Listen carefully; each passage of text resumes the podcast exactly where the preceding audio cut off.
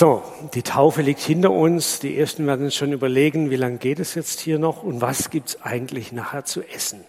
Ich denke, es gibt ein schönes Festessen bei euch, oder? Ja, andere werden vielleicht eine Pizza holen gehen oder und sich an die Dreisam setzen oder vielleicht gibt es daheim auch einen Braten im Backofen.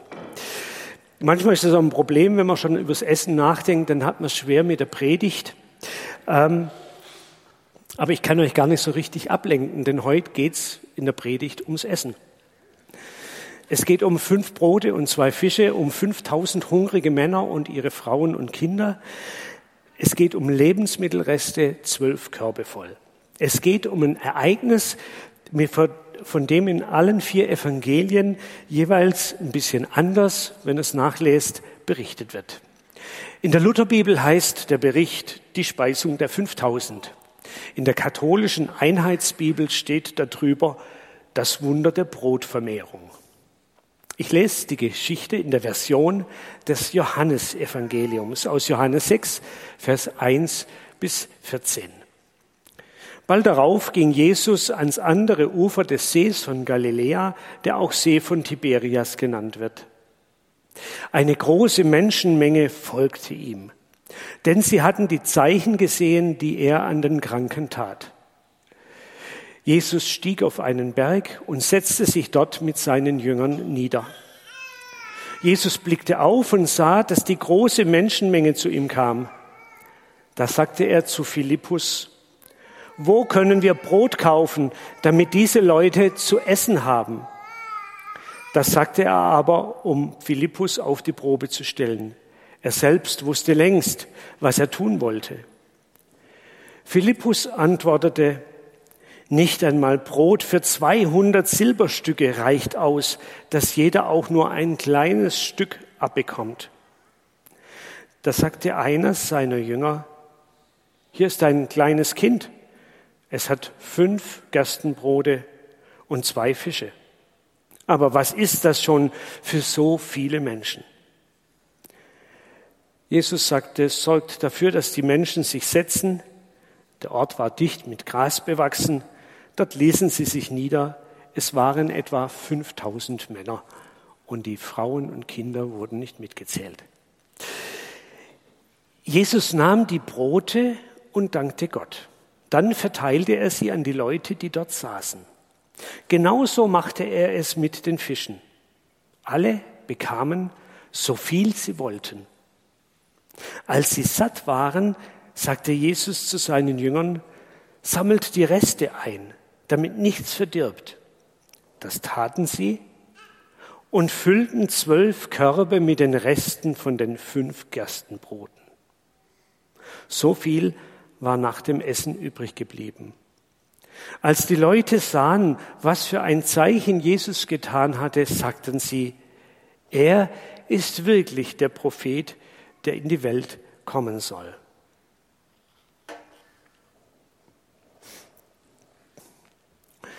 Du bist auch mitgegangen und jetzt sitzt du da auf deiner Picknickdecke irgendwo im Nirgendwo zwischen vielen Fremden, die sich diesen Open-Air-Event mit Jesus nicht entgehen lassen wollen. Denen scheint es genauso zu gehen wie dir. Sie sind da aus Neugier. Sie sind irgendwie auch gefesselt, fasziniert, auch ein bisschen befremdet von dem, was Jesus von Gott und Glaube und vom Reich Gottes redet. Wirklich interessant, was der Mann zu sagen hat. Aber ehrlich gesagt, so langsam fällt dir das Zuhören immer schwerer. Denn dein knurrender Magen meldet sich. Bilder von einem gedeckten Tisch, von einem herzhaft duftenden Topf stören immer mehr dein konzentriertes Zuhören. Gerade ist sogar ein leckeres, knuspriges Hähnchen vor deinem inneren Auge vorbeigeflogen. Jesus muss schon Stunden geredet haben. Immer unruhiger rutschst du auf deiner Decke hin und her. Du schaust dich um. Den anderen scheint es auch so zu gehen. Die Gesichtszüge verrutschen, die Stimmung scheint zu kippen, Hunger eben. Jesus selbst scheint es auch bemerkt zu haben. Und offensichtlich berät er sich mit seinen Begleitern, ob eine Essenspause dran ist. Wobei, wo soll hier das Essen herkommen?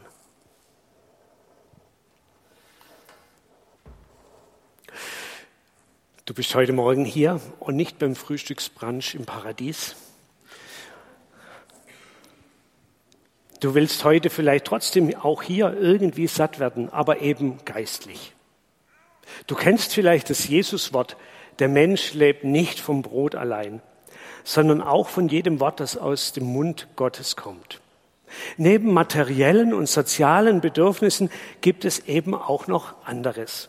Und gerade in dieser Zeit, die so unsicher, unüberschaubar neu für uns alle ist, merkst du, das brauche ich auch irgendwie. Gottvertrauen, Trost, Halt, Hoffnung, Orientierung, Gottes Liebe, Gottes Begleitung. Der Mensch lebt nicht vom Brot allein, aber ohne Brot ist auch doof. Einem hungrigen Bauch kann man nicht predigen, hat einer der Gründer der Diakonie einmal gesagt. Der Mensch ist eben ein ganzheitliches Wesen aus Geist, Seele und Leib. Für alles muss gesorgt werden. Jesus hat seine Predigt unterbrochen und die Essensversorgung zum Thema gemacht. Manchmal hat er sie auch unterbrochen, um Einzelgespräche zu führen oder um einen Kranken zu heilen. Du kannst ja also sicher sein, bei Jesus geht es nicht nur um Theologie, Gottvertrauen, Seelenheil, sondern bei Jesus geht es um den ganzen Menschen. Und deswegen darf es auch bei uns heute in der Kirche nie nur um Gottesdienst gehen, sondern eben auch um Beziehungen, um Gemeinschaft, um materielle Unterstützung vielleicht, um Krankenpflege, um Beratung, um humanitäre Hilfe um Eintreten in der Gesellschaft für Frieden, für Gerechtigkeit, für das, was Gott möchte.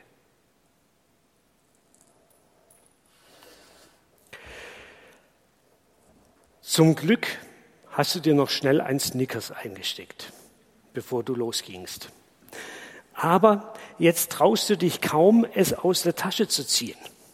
Womöglich wirst du neidische Blicke auf dich ziehen.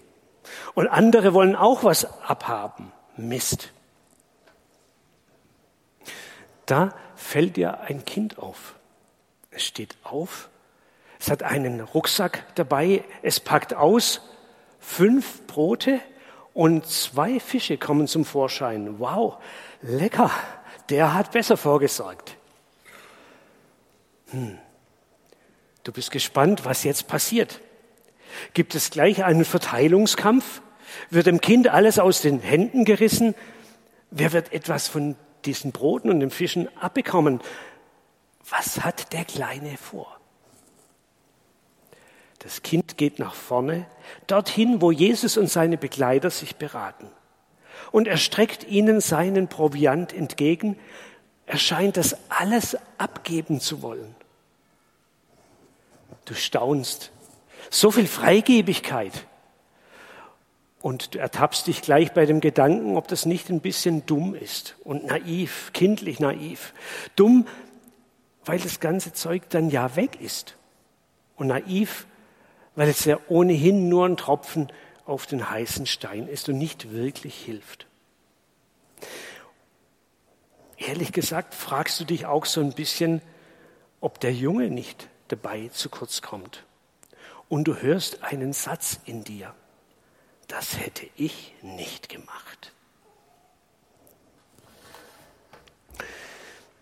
Du überlegst jetzt vielleicht, wie du dich verhalten hättest oder wie du dich heute verhältst. Gibt es bei dir auch so einen Snickers, von dem niemand weiß, so einen kleinen Reichtum, den niemand sehen soll? Hast du das Gefühl, dass du nicht wirklich teilen kannst, ohne zu kurz zu kommen? Dass du vielleicht von allem zu wenig hast? Oder hast du das Gefühl, dass du was zu geben hast, dass du was abgeben kannst und teilen kannst? Hast du Lust darauf? Was stellst du zur Verfügung? den anderen, deinen Mitmenschen, der Gesellschaft, Jesus und seiner Sache.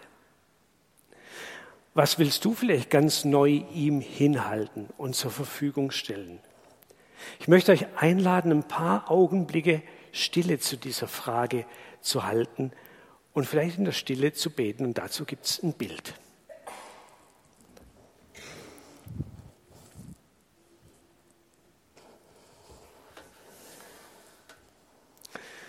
Du beobachtest, wie das Ganze weitergeht. Jetzt stehen sich Jesus und der Jünger gegenüber. Jesus nimmt die Brote und die Fische, er streckt zuerst die Brote dem Himmel entgegen und dann die Fische. Du kennst das Ritual, ein Dankgebet vor der Mahlzeit. Das kennst du auch, so ein Gebet. Die Bitte um Segen am Morgen vielleicht, bevor man aus dem Haus geht, das Tischgebet vor dem Essen, das Dankgebet vor dem Einschlafen. Vielleicht machst du das alles vielleicht sehr gewohnheitsmäßig, in Ritual eben. Aber trotzdem ein gutes Ritual. Eine wichtige Unterbrechung im Alltag, jedes Gebet ist eine Kontaktaufnahme mit Gott. Jedes Gebet erinnert dich daran, dass es Dimensionen im Leben gibt, die für dich unverfügbar sind, wo du dir nicht wirklich selber helfen kannst, wo du dich und deine Situation nur Gott hinstrecken kannst, damit er was draus macht. Gute Gründe zu beten.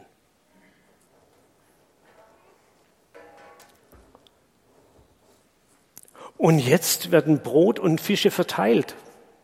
Du sitzt nicht gerade in der ersten Reihe und du fragst dich, ob du auch noch etwas abbekommen wirst. Oder ob du dich schnell umsetzen solltest. Vielleicht zwei, drei Reihen schnell zwischen den anderen durch, nach vorne. Naja, du willst nicht negativ auffallen. Also bleibst du sitzen auf deiner Decke und wartest erstmal ab, was passiert. Als dir wenig später jemand von der Seite ein Stück Brot zuschiebt, bist du einigermaßen geblättet. Natürlich brichst du dir ein ordentliches großes Stück davon ab. Du hast ja Hunger. Du brauchst das jetzt. Aber du merkst, ich brauche nicht alles. Und du kannst ein Stück Brot weiterreichen. An die wildfremden neben, Menschen neben dir. Mit dem Fisch machst du es genauso, bist sowieso kein großer Fischliebhaber. Und auch dein Snickers teilst du und gibst es durch die Reihen. Und du wirst satt. Und deine Sitznachbarn offensichtlich auch. Irgendwie sonderbar. Wunderbar.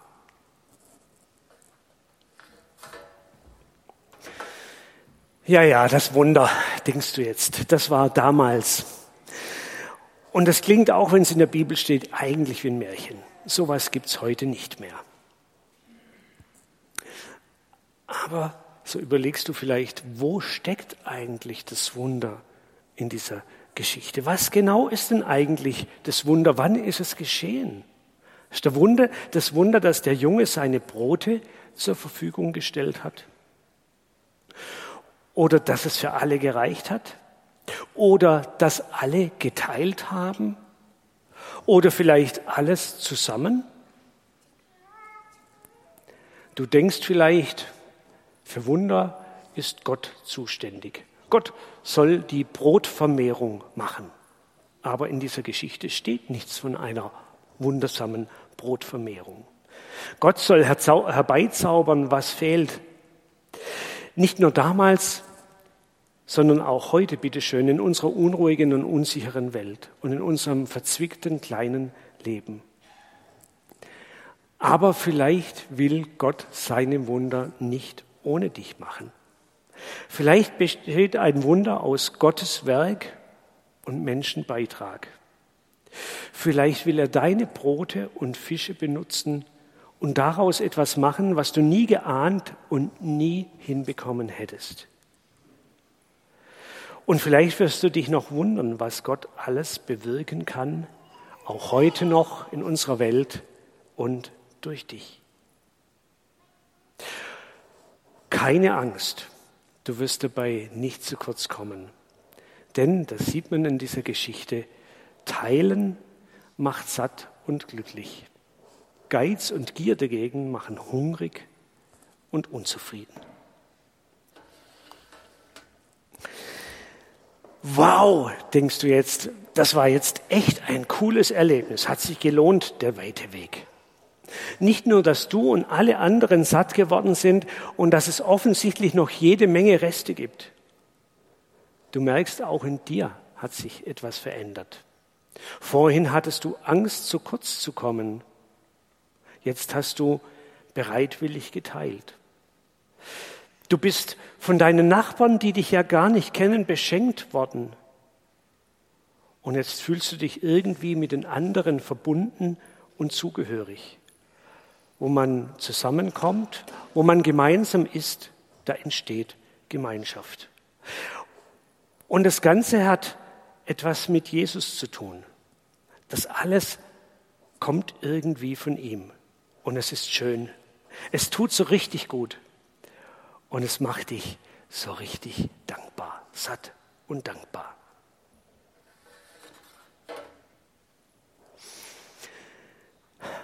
Du schaust dich in der Kirche um. Vielleicht kennst du hier gar niemanden und vielleicht fühlst du dich überhaupt nicht verbunden mit unserer Gemeinde 3 3. Oder du entdeckst da und dort liebe Bekannte, Freunde, Verbündete im Glauben, Gleichgesinnte, mit denen du gute Beziehungen hast und manche gute Erinnerungen teilst, von denen du schon etwas bekommen hast und denen du etwas gegeben hast. Gemeinschaft, nehmen und geben, teilen und füreinander einstehen, das alles gehört zur DNA der Gemeinschaft, in der Jesus im Mittelpunkt steht, die er geschaffen hat zu seiner Kirche. Er macht Menschen, auch fremde Menschen, zu Brüdern und Schwestern.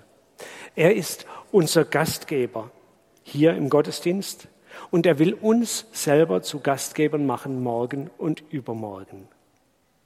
In seiner Kirche ist jeden Tag Tag der offenen Tür. Alle sind willkommen, alle haben ihren Platz und alle bekommen etwas ab und sollen satt werden. Der Wochenspruch für diese Woche lautet, so seid ihr nun nicht mehr Gäste und Fremdlinge, sondern Mitbürger der Heiligen und Gottes Hausgenossen. Das will ich euch am Ende dieser Predigt zusprechen. Ihr seid Mitbürger der Heiligen, Gottes Hausgenossen und habt immer einen Platz an seinem Tisch und es wird reichen für euch und für andere, die vielleicht von euch mitgebracht werden. Amen.